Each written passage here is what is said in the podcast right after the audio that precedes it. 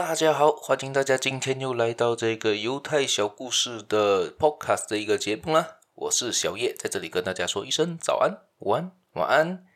今天呢，要分享的东西是关于逆境中的机会啦。也就是说，你能不能掌握在逆境中的机会，而创造更好的财富呢？也就是好像最近我们讲股市大崩盘的话，有没有在最跌到最低的时候，大家有没有进场捞了一捞了一笔呢？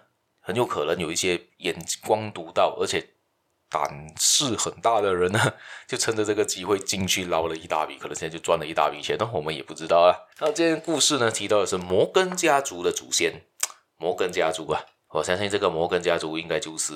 J.P. 摩根，他这边没有特别提到了，但是我相信是同一个人啊。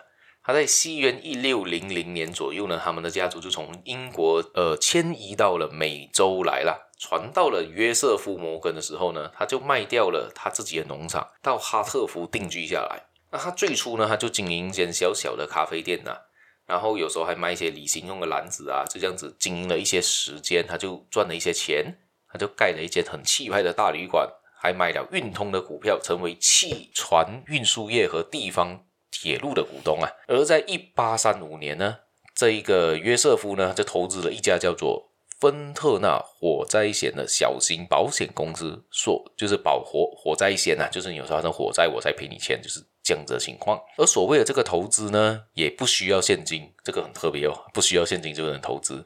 出资者的信用就是一种资本，只要你在股东的名册上签名就可以了。只要不发生火灾，这个无本生意就能稳赚不赔。也就是说，你把名字签在上面，你就可以做好股东。然后做了股东之后有收入，你还可以分红，而且你一分钱都不需要出。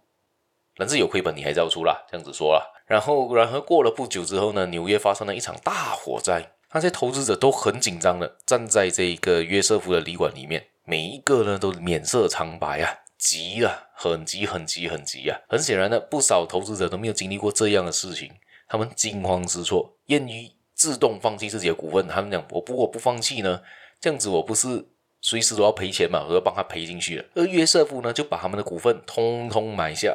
他说了，他就对过后啊，就对着他这些员工，也对着所有人都说了：“为了付清这个保险的费用呢，我愿意把这个旅馆卖了。不过有一个条件。”以后必须大幅度提高保费，而约瑟夫把所有的这个全部鸡蛋都装在了这个篮子上面啊，都装都放在了这一个火险公司的的篮子上面，其实是一场很大很大的赌注啊，成败与否全看都是全看现在啦。同时，他当时也有另外一个朋友呢，也跟他一起冒这个险，他们两个人凑足了十万美金，就派代理人去纽约处理赔偿的事项。结果从纽约回来的代理人不止。是拿了钱过去，而还拿了一大笔钱回来哦，这个是很奇怪的事情，对不对？你想这，诶，他不是去赔钱吗？怎么又把钱带回来呢？而这个代理人回来就说呢，哦，这些现款呢是新投保的客户所给的手续费，所以他其实用了这一个情况呢，就是他赚的比原先还要高一倍还要多哦。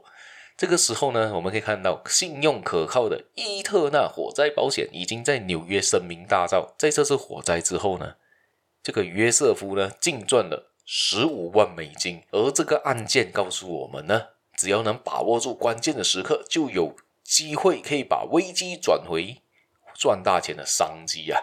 弱者等待机会，强者则创造机会。这时候呢，我相信那些提早解约的那些 投资者应该恨得牙痒痒的。我那时候为什么主动放弃我的股权，而给这个约瑟夫拿完回去，然后啊，一分钱都没赚到，唉。我不知道大家会怎么想呢？对于这个故事来说呢，所以你问我，你当下你是他的话，你会下这么大的决心，把全部鸡蛋都放在这个篮子上吗？是我的话，我不敢啊，我也不会啦，可能我比较保守。好，我们今天故事也就分享到这一边哦，别忘了继续的收听我的节目，继续关注我的节目，继续的订阅、点赞、留言，我们下一期节目再见啦，拜拜。